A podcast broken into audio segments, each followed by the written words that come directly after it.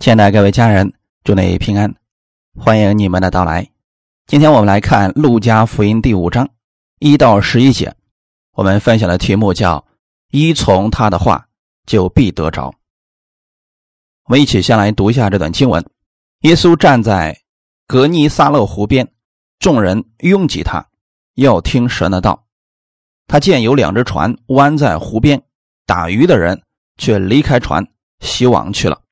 有一只船是西门的，耶稣就上去，请他把船撑开，稍微离岸，就坐下，从船上教训众人。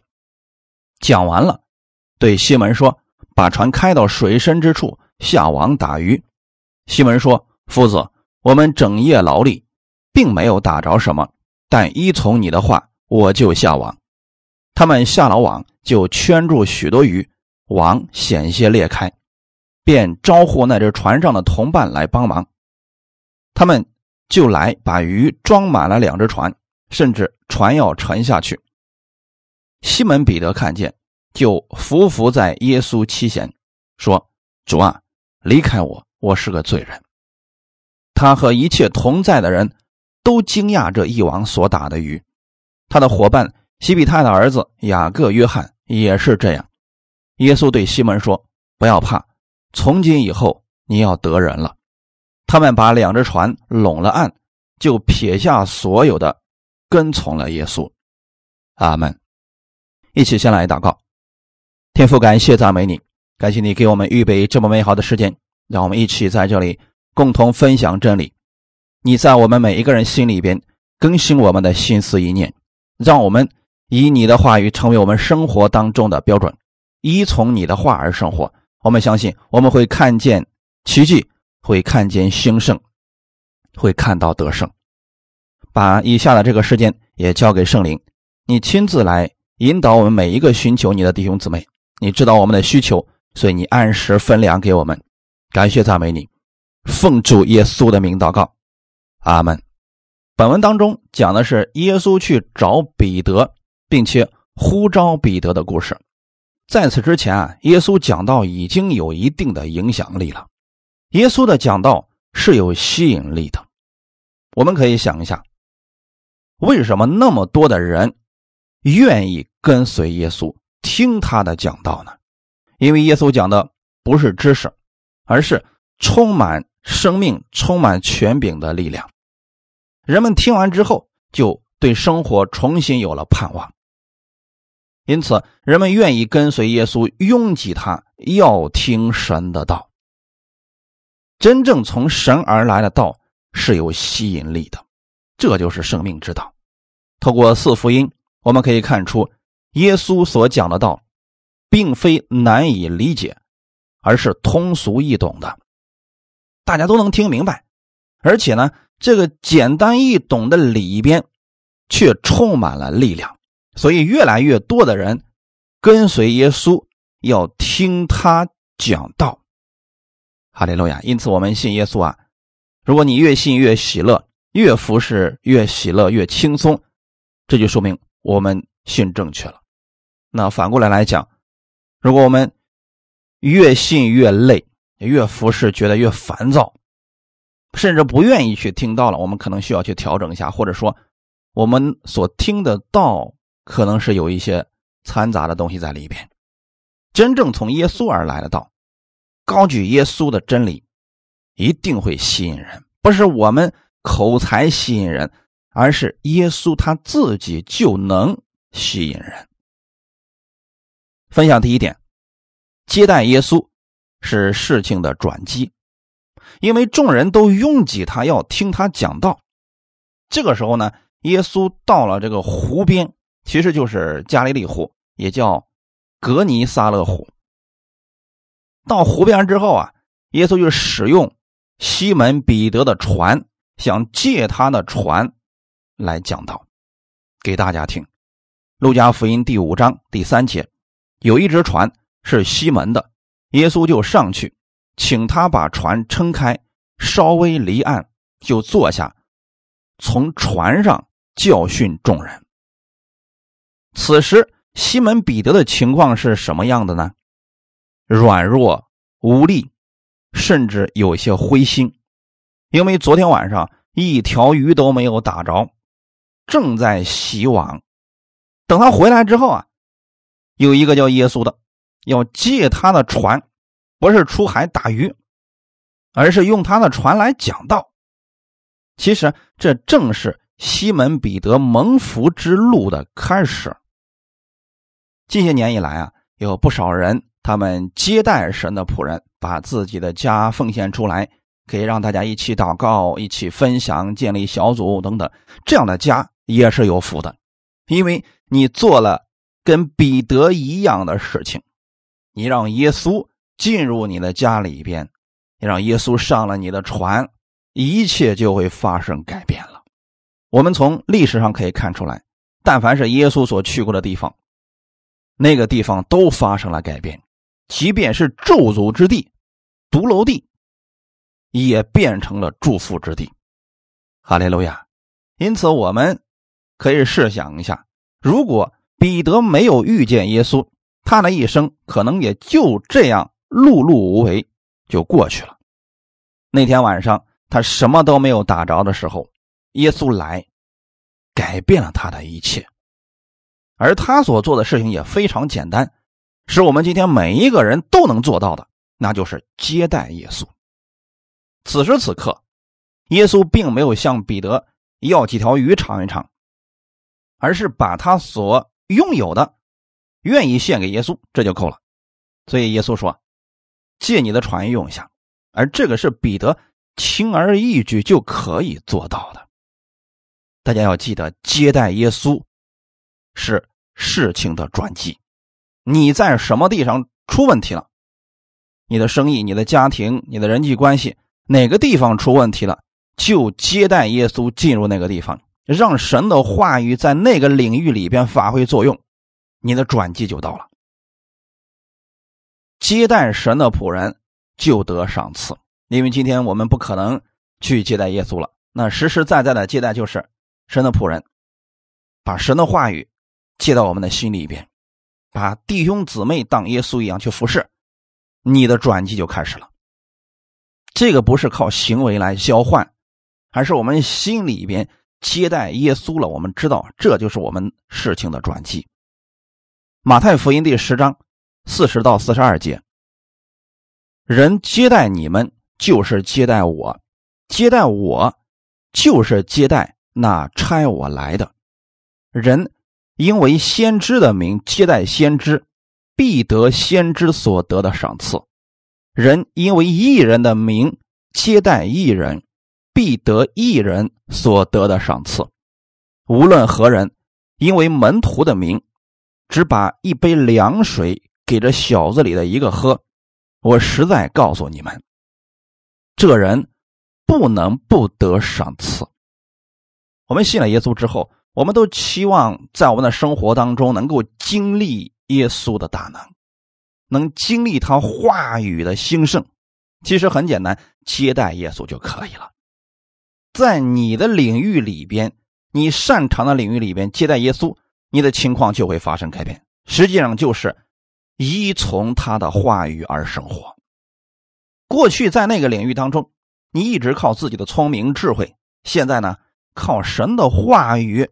在那个领域里面生活，你的情况就开始就开始会发生好转，这就相当于说接待神的仆人是一样的，神是给我们有赏赐的，因此转机来临的时候，你不要觉得那是你自己的功劳，那是神给我们的赏赐。人因为先知的名接待先知，必得先知所得的赏赐。什么是先知呢？先知在过去的时候指的是传达神话语的人，他带来的是神的好消息。你接待了先知之后，实际上就是把神的话语接到了你的心里边，那你会因着这些话语而蒙福，神会给你赏赐。不论这次的先知他的事工做的有多大，神给你有相同的赏赐。我们因为这个事情，我们就蒙福了。人因为一人的名接待一人，必得义人所得的赏赐。我们为什么会接待这个艺人呢？不是因为他行为好、长得帅或者有钱有势，而是因为他是个信主的，所以我们愿意接待他。那么他呢，在做主的施工，你就因此而蒙福了。哈利路亚！无论何人，因为门徒的名，这是门徒是指什么意思呢？这个人说他是信耶稣的，是传达神话语的人，你呢？递一杯凉水给他，可能你能献上的就是一杯凉水而已。神不要你没有的，也不让你勉强献上，只把你乐意能做到的献上就可以了。你把凉水给了小子里边的一个喝，我们的主说了，你不能不得赏赐，是神要赏赐给你，这就是接待耶稣。阿门。因此，我们在哪个地方出问题了，我们就试着让耶稣进到那个里边去，让耶稣在那里去守卫，事情的转机就开始了。当时，西门彼得愿意把这个船献出来，稍微离岸一点耶稣就坐在船上，向岸上的众人讲道。西门彼得和耶稣都在船上。换句话来讲，彼得和耶稣是离得最近的，他是听得最清楚的。但是我们可以想象一下，此时的彼得或许真的没有心思听耶稣讲那些道。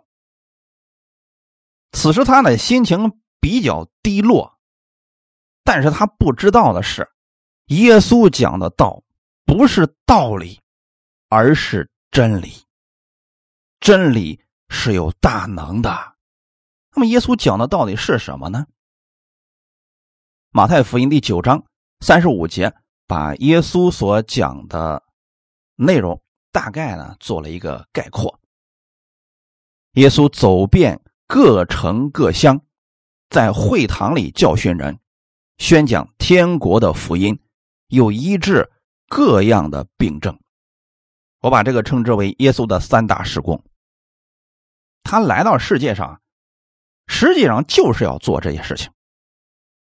会堂里面教训人，使用神的话语来教训人，宣讲天国的福音，也是在传讲天父的旨意、神的拯救、医治各样的病症，是借着这些事情让我们看到天父的心。实际上，耶稣一直在传达恩典和真理。此时此刻的。耶稣在彼得的船上所讲的内容也不会超过这些。天国的福音和打鱼有没有关系呢？有不少人不愿意听到，其中一个原因就是觉得和自己的生活以及现在的难处没有太大的联系，所以啊不感兴趣。他们更愿意去听一些。如何快速赚钱的讲座，或者让自己心情开心的笑话等等，他们觉得哎，这个还能来的快一点吧？但是我们透过四福音书可以看出来，那么多的人愿意跟随耶稣，听他的讲道，这说明耶稣的真理没有离开生活，而恰恰。是给了我们生活最大的保障和供应，不单能帮助我们的生活，而且还可以帮助我们的生活凡事上得胜。今天总是有很多人问说：“那我身体上有某个疾病了，我该听哪一篇讲道才能得到医治呢？”其实不是哪一篇讲道的事儿，是哪一篇讲道里边讲的，只要有。关于耶稣以及他在十字架上给我们所成就的救赎之功的，你能在那里边领受到耶稣的爱，你就得着了。阿门。当时的彼得应该还没有意识到这些，所以我们可以自己脑补一下啊。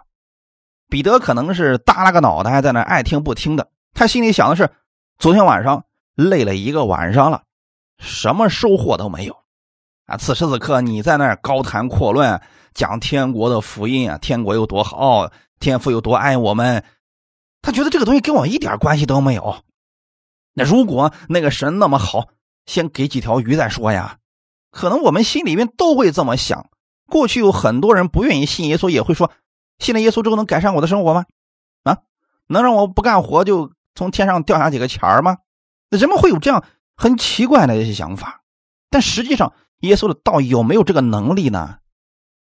当然有啦。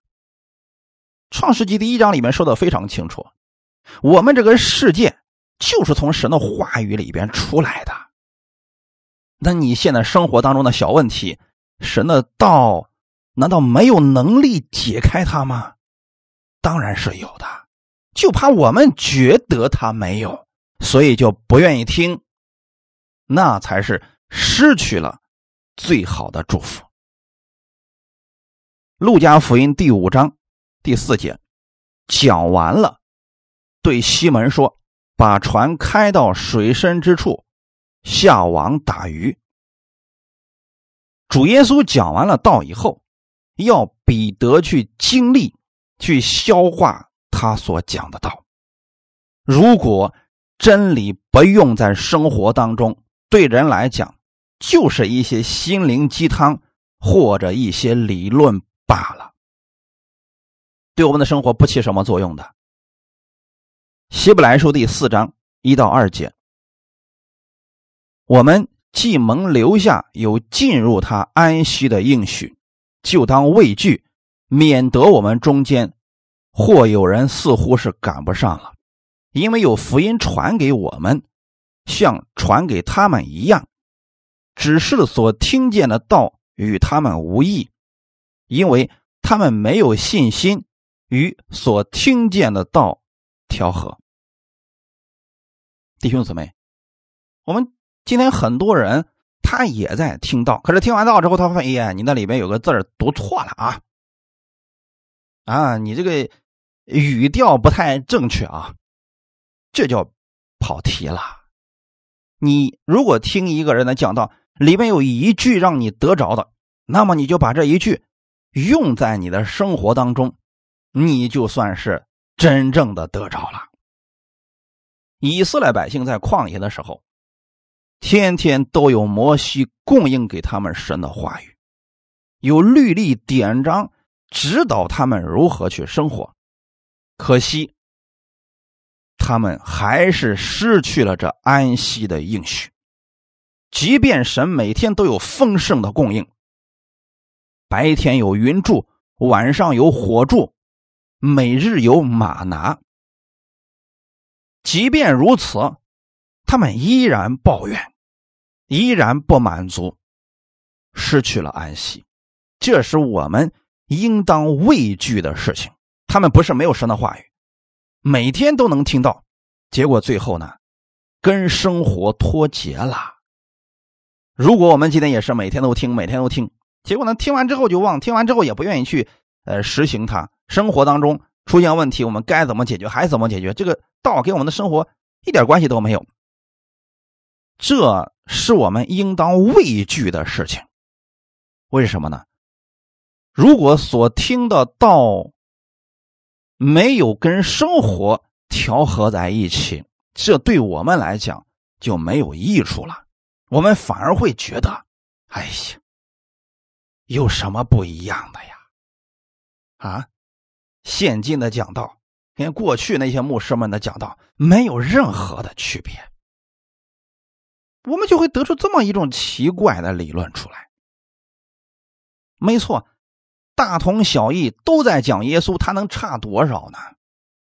可问题是，如果你在这篇讲道里边抓住了耶稣，明白了天父的心，你并且下定决心，我就要抓住这个应许，这周去生活。你把这句话语这周就用在生活当中，依从他的话，你的改变，你的转机就来到了。要不然的话，你会觉得，哎呀，这么多人讲的道都差不多啊，听谁的不是听啊？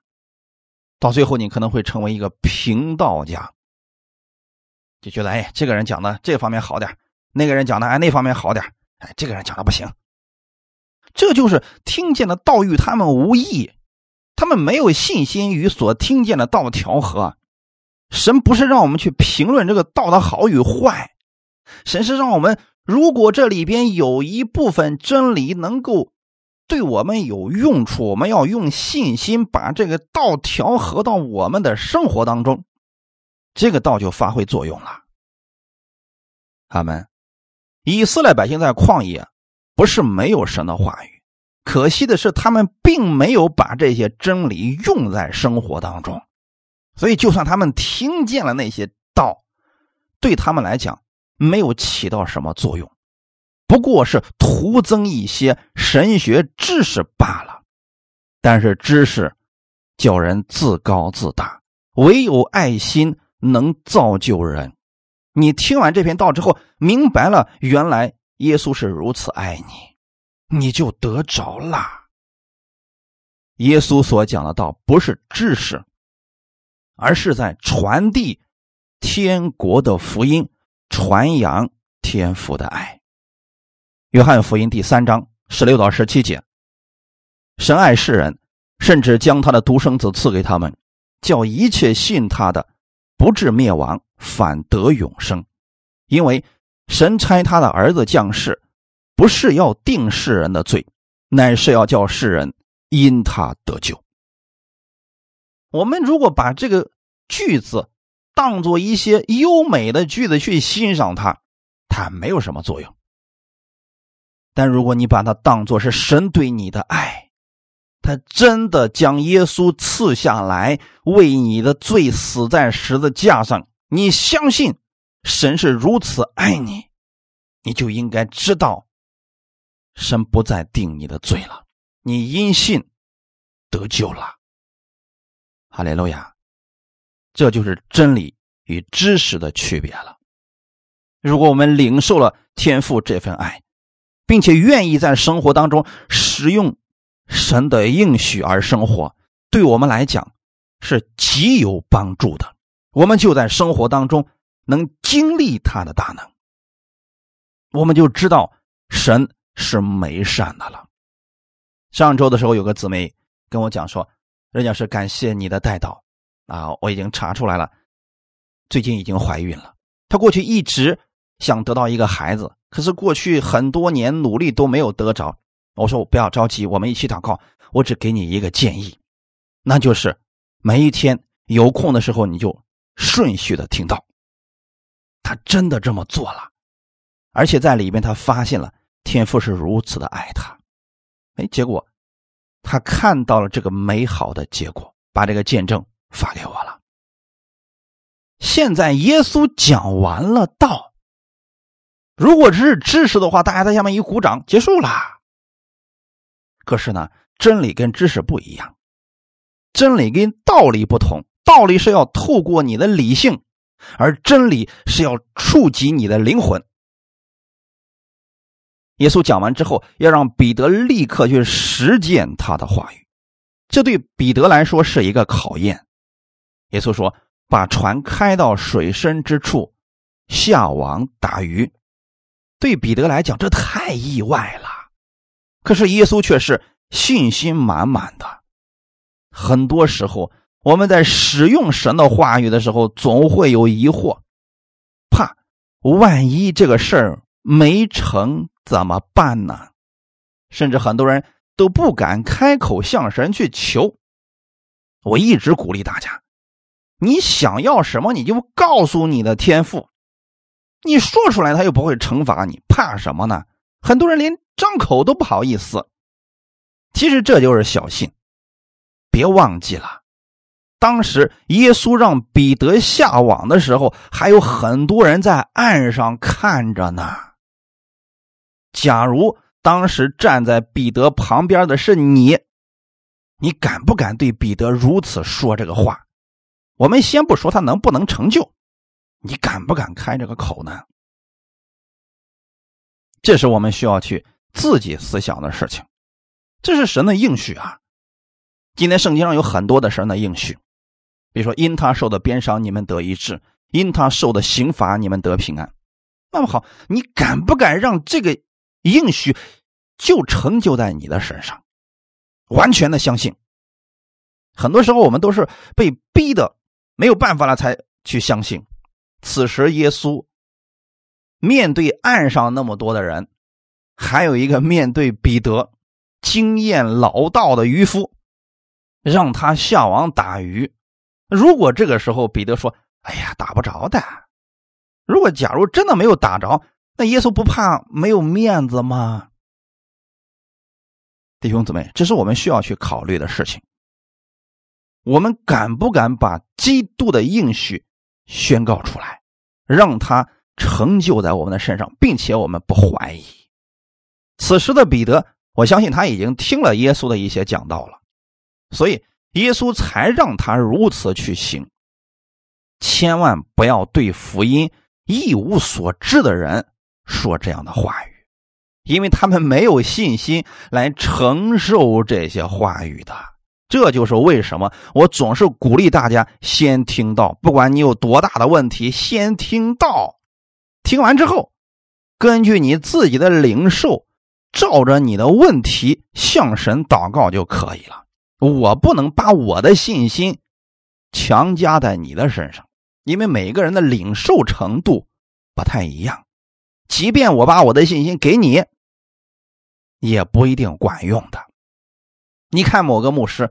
对一个病人说：“奉主耶稣的命，你这疾病现在离开你了。”好，那个病人好了，你也照葫芦画瓢的去模仿人家，你发现不管用，你最后软弱了，说骗子不管用。那为什么会有两个不同的结果呢？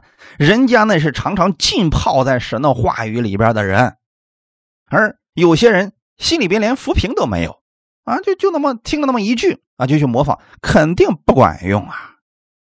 如果忽略了听到和领受。那我们与那些行异能的人、术士有什么区别呢？这样时间久了，人们会把焦点放在神迹上，而不是神的话语上，这会把人带偏的。彼得在听完耶稣他的讲道之后，耶稣紧接着说：“把船开到水深之处，下网打鱼。”其实彼得是心存疑虑的，因为他心里有自己的想法。于是，彼得说出了自己的想法。路加福音第五章第五节，西门说：“夫子，我们整夜劳力，并没有打着什么，但依从你的话，我就下网。”彼得的话很有意思，前半句他说。亲爱的老师啊，我不是偷懒，我昨天晚上一夜我都没有偷懒，我一直在很努力的捕鱼啊，一无所获。他似乎是在诉苦，但是在话语当中又透出了彼得的猜疑。我是个经验丰富的渔民，我都捕不到鱼，你一个木匠。知道什么时候打鱼吗？各位亲爱的家人，从一个有经验的渔民来看，彼得的猜疑不无道理。按照当时的季节与鱼群生活的习性，白天根本不适合打鱼，只有晚上鱼才在深水区。耶稣所说的跟彼得的经验恰恰相反。耶稣在这里要彼得去做他平时依照常理经验不会做的事情，这是我们需要调整的部分，也就是我们经常所说的信心与这个道要调和。怎么调？你的想法跟神的话语不一致的时候，你要把你的想法放下来，忽略掉以神的话语为标准。而不是说，主要这个话我想不通，不是你能不能想通的事儿。想不通你就把它放下，不用去想了。说主要我相信，这就可以了。如果我们总是想把神的每一句话语都想通，这个只有等到我们再见到耶稣的时候，你就全都想通了。那个时候，你们就什么都不问了，知道你们现在有很多的问题。啊彼得。心里边有他的经验，他觉得这个事情不可能啊，所以在他的心里边一直很正常。我们通常把这个称之为坚固的营垒，也可以称之为固有思维。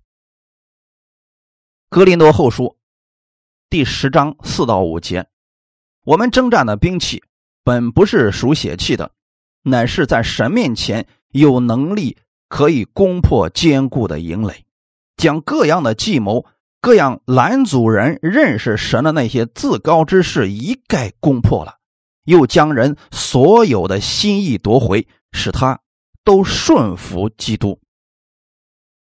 此时，在彼得的心里边有一种挣扎：为什么他要对我说这个话语呢？明明现在不是打鱼的时候啊！我打鱼又不是一两年了，我还有两只船呢。我这家大业大的，我对鱼很熟悉的呀。可是，另外一个想法又说了：可是他已经说了个话了呀，而且刚才听他讲道里面还振振有词，看起来信心满满的样子。我到底该怎么办呢？这就叫做征战，思维里边的征战。那一旦出现这种征战的时候，我们怎么选择呢？其实简单，以神的话语为标准，这就可以了。任何时候，当我们的想法跟神的话语冲突的时候，我们就以神的话语为我们的标准，把我们自己那个想法先放下来，你照着神的话语去生活，你总会看到神话语所带出来的结果。你如果非得照着你的经验去生活，你也会看到你经验给你所带来的结果。那如果照着现在彼得的情况来讲，他如果依照他的经验，他是绝对不会把船开到水深之处去打鱼的，因为他觉得这是浪费功夫。那么结果会如何呢？他一条鱼都看不着，对不对？因此啊，彼得心里挣扎之后，他做了一个决定：但依从你的话，我就下网。哈利路亚，这是非常值得我们学习的部分。往往很多时候就是人的这些经验、经历限制了神的能力。人们觉得不太行，不大可能。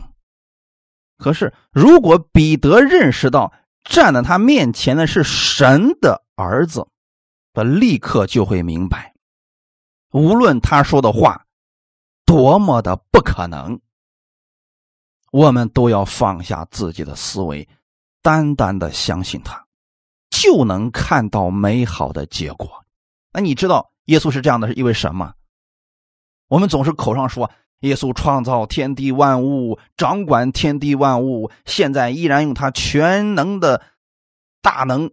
拖着万有，好，你这个话说的很对。可为什么在一些小事上，你去祷告他的时候，你祷告完了还会疑惑，还会担心主，你会不会给我成就呢？这就说明你依然在依靠着你的那个思维，你的那些经历和经验，这样人们反而看不到那个美好的结果了。西门彼得，其实这个时候他做了一个非常正确的决定，他决定。依从耶稣的话语下网打鱼，甭管怎么说，你这么说了，我就照着你的话去做。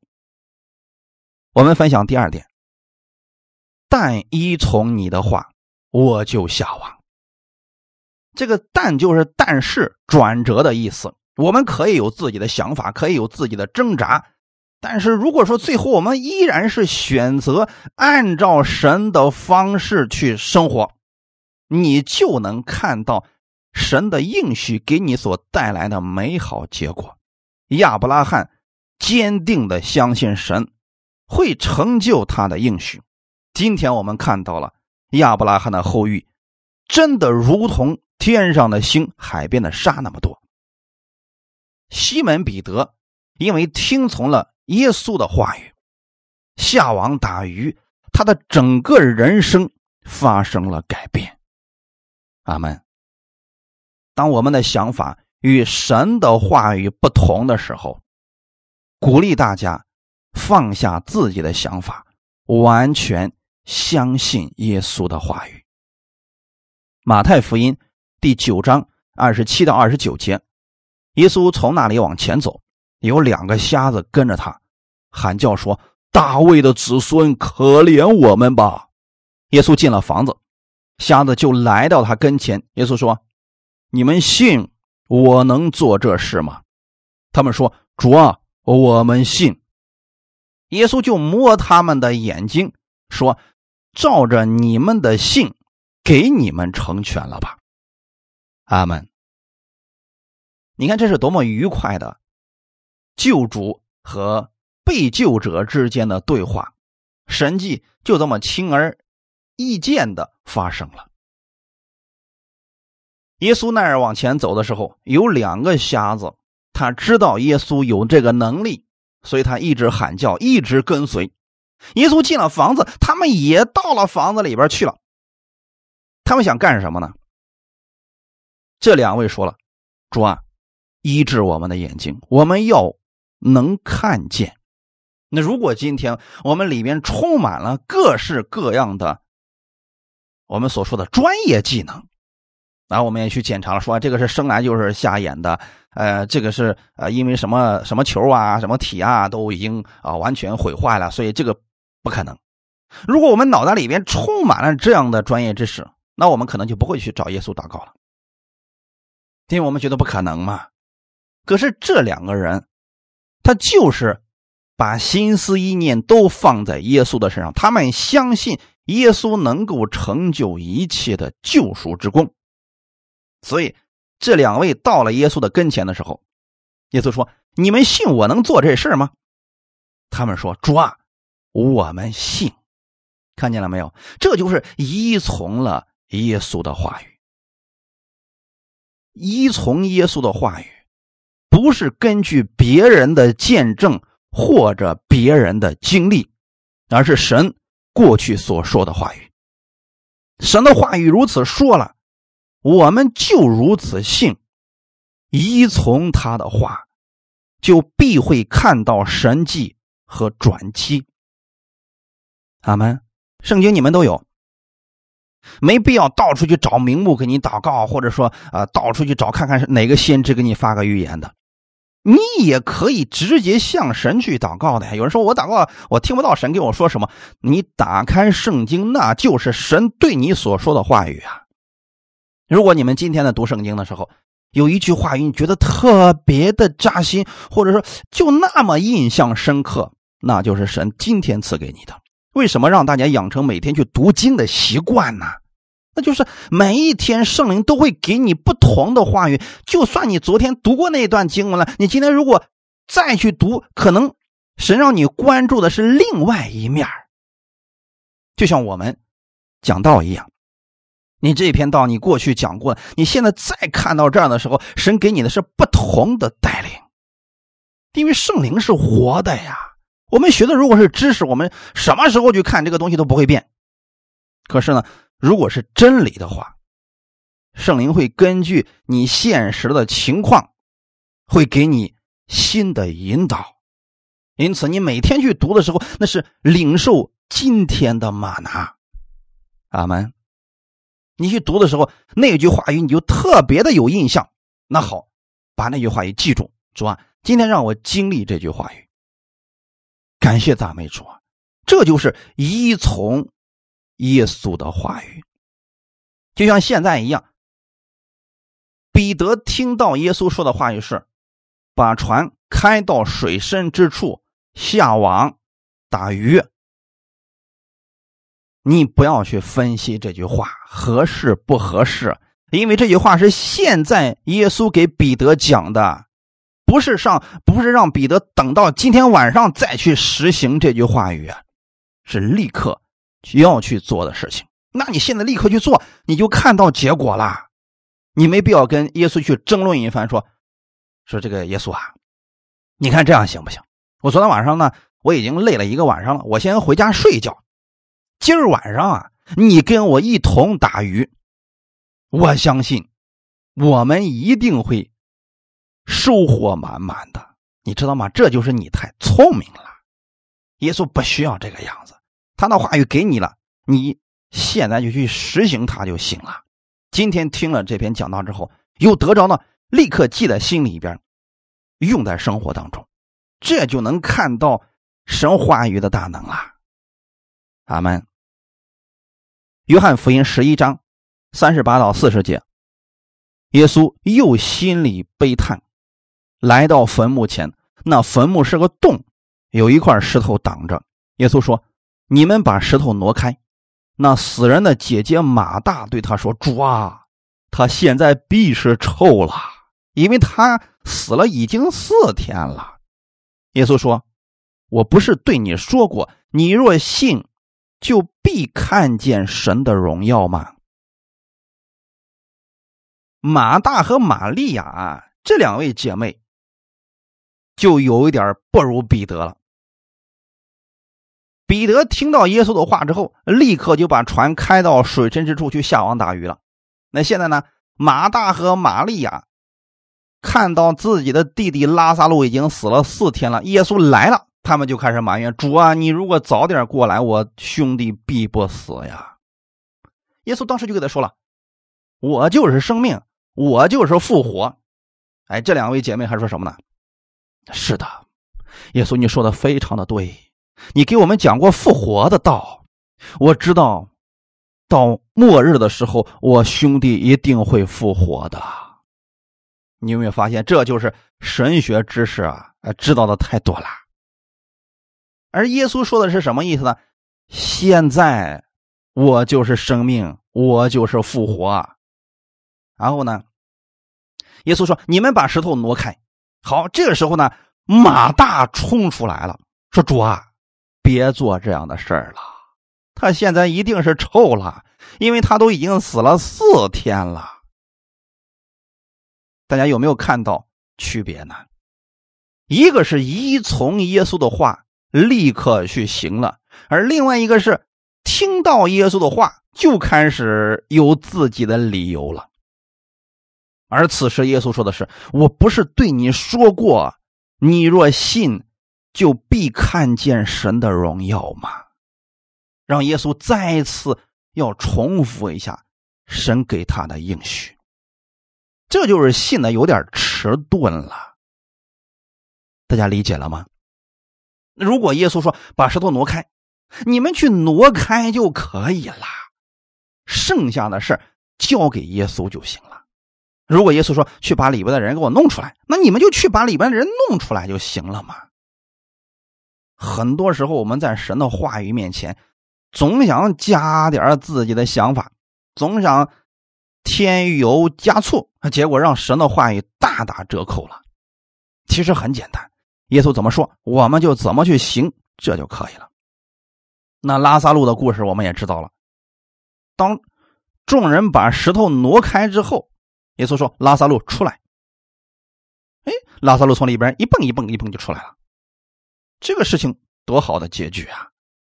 那如果呢？这时候马大和玛利亚堵在石头门口说：“别啊，他都已经臭了，别让他出来了，我们就尊死者为大吧。”哎，那好了，什么结果都不会发生了。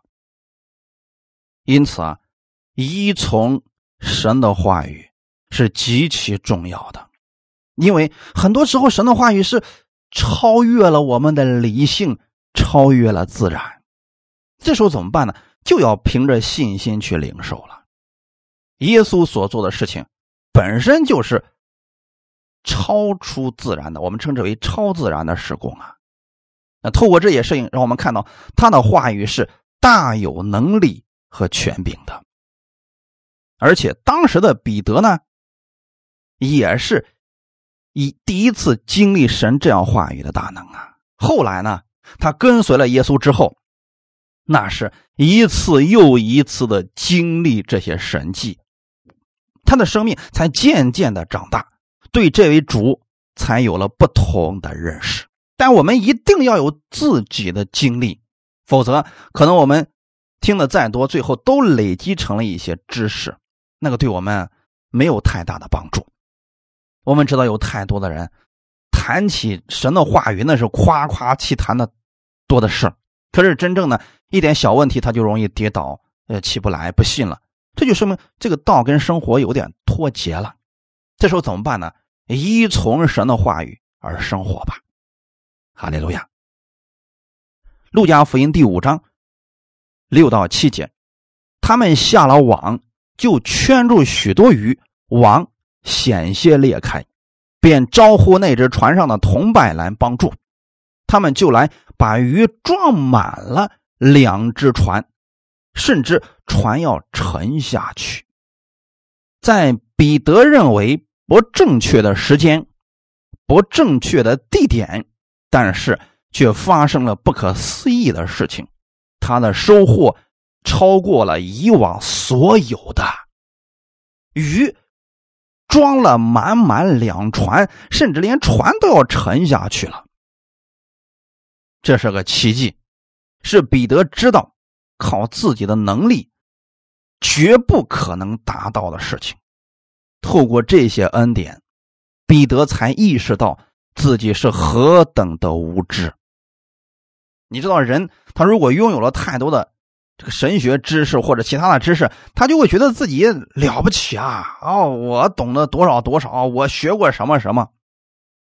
但真正的他，如果是明白了这些真理，并且用这些真理在生活当中，他会对神越来越敬畏，绝对不会放肆，也不会骄傲自大的，因为他知道自己根本做不了这些事情。哈利路亚！保罗用了一个词叫做“恐惧战惊”，在恩典面前恐惧战惊啊，就是因为他知道主啊。这是何等大的能力呀！这绝不是我能做到的呀，所以他才能够对神如此敬畏。路加福音第五章第八节，西门彼得看见，就伏伏在耶稣膝前，说：“主啊，离开我，我是个罪人。”西门彼得的年龄要比耶稣要大一些，而且当时还有那么多的人。这个大男人啊，这个时候已经不在乎周围的人怎么看他了。他匍匐在耶稣的膝前，他看见了什么才这么做的呢？看到了那两船满满的鱼，他知道这不是我的能力。那如果是在一个正确的时间、正确的地点，比如说到晚上的时候呢，两只船出去打了满满的两船鱼回来，彼得就会觉得那是自己的经验。技术，可此时此刻，什么都不正确，什么都不对，什么都不可能，结果出现了意外的收获。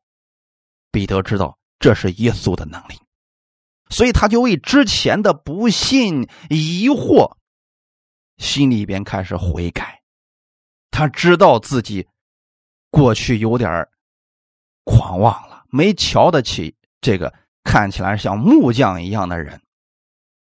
因此，在彼得亲自经历神的话语之后，他谦卑了，伏伏在耶稣的脚前。他说：“主啊，离开我，我是个罪人。”他知道自己过去所做的，对耶稣的那个心是什么样子的。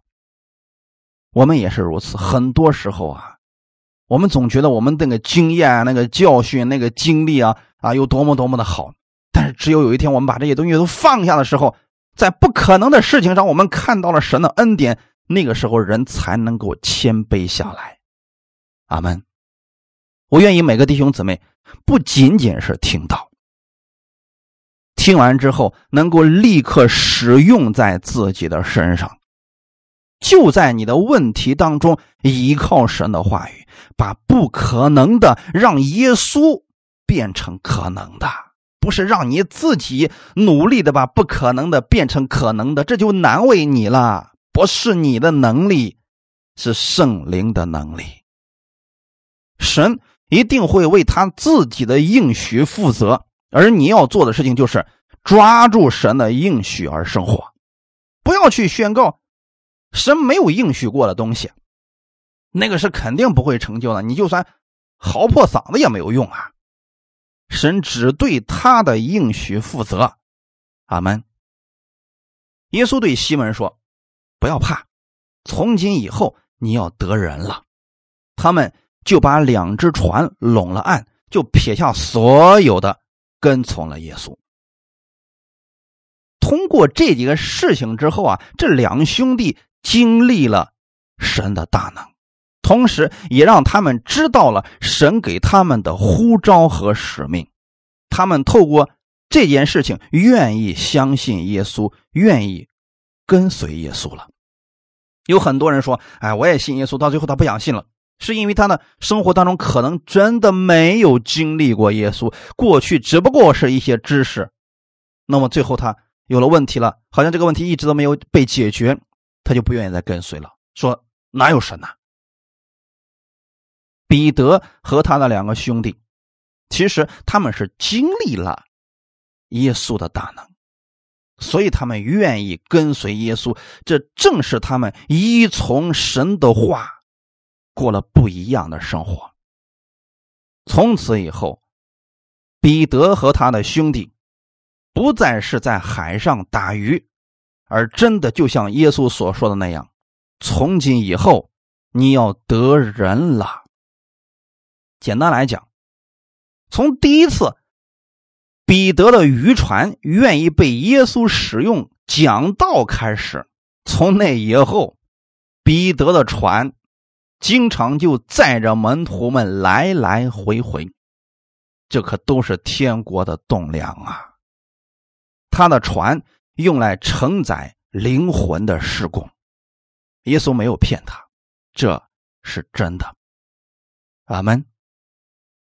随着彼得不断的认识耶稣，耶稣也把福音的使命和权柄赐给他，让他使用，让他更熟练的像自己一样去使用这些真理，去帮助更多的人。最后，我们读一段经文。马太福音十六章十七到十九节，耶稣对他说：“西门巴约拿，你是有福的，因为这不是属血肉的指示你的，乃是我在天上的父指示你的。我还告诉你，你是彼得，我要把我的教会建造在这磐石上，阴间的权柄不能胜过他。我要把天国的钥匙给你。”凡你在地上所捆绑的，在天上也要捆绑；凡你在地上所释放的，在天上也要释放。阿门。随着彼得不断的认识耶稣，耶稣给他的真理和使命也越来越清晰，而且呢，彼得也已经明白了天父的心意，他认出来了耶稣是永生神的儿子。正是因为有这样的看见了，很快，神的更大的祝福就临到了彼得的身上。耶稣就对他说：“彼得，我要把我的教会建造在这磐石上。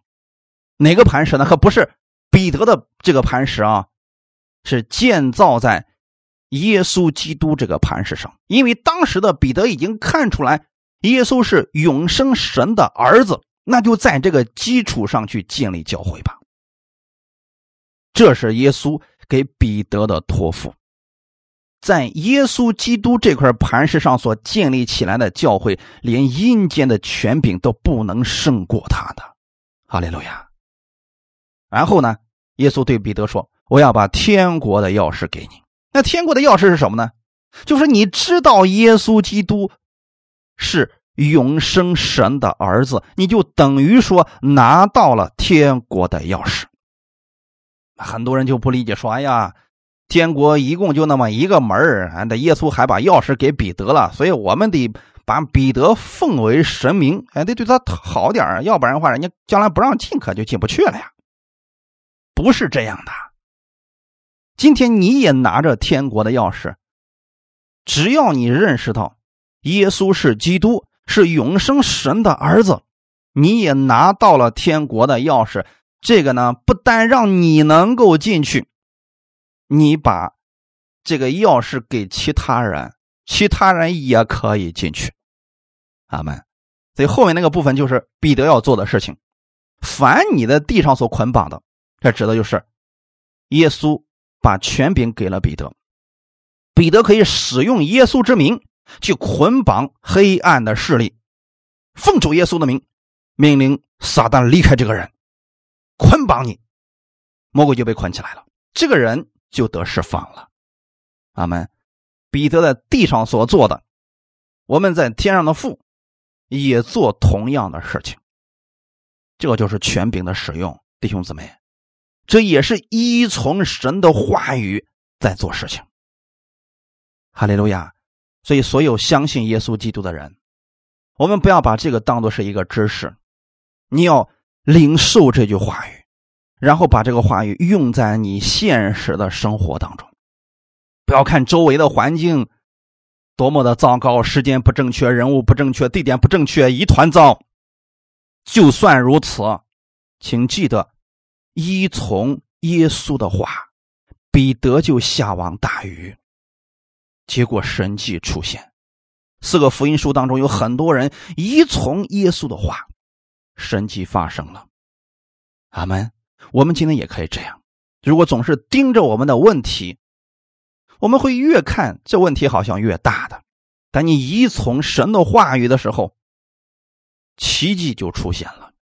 哈利路亚！感谢赞美主，神祝福大家。我们一起来祷告。天父，感谢赞美你，谢谢你借着这样的话语来更新我们的心思意念。我们不是在地上要明白更多的神学知识、圣经知识，我们乃是去领受真理。领受生命，你的话语就像每一天我所需要的食物一样。我每天拿出一段神的话语、神的应许，我抓住它当食物吃了，我就得着了。我知道你的话语充满能力，你的所有的话语都是有能力的。我愿意把这能力用在我的生活当中，请你带领我。让我在新的一周开始的时候，靠着你的话语得胜。我相信耶稣，你已经得胜了，你已经战胜了魔鬼，战胜了这个世界。靠着你的得胜，我也可以在生活当中见证你的大能，也赐给我力量，让我成为这福音的使者，去帮助更多的人认识耶稣的美好。让我在生活当中不断的认识你，经历你。我愿意每一天领受了，就把它用出来，让这些成为我身体的一部分，成为我的力量，成为我身体的一部分，能够给我带来供应，带来喂养，让我的生命不断的长大，满有基督长成的身量。请你带领我这一周的生活，我愿意在这一周经历你的话语。感谢赞美你，一切荣耀都归给你。奉主耶稣的名祷告。阿门。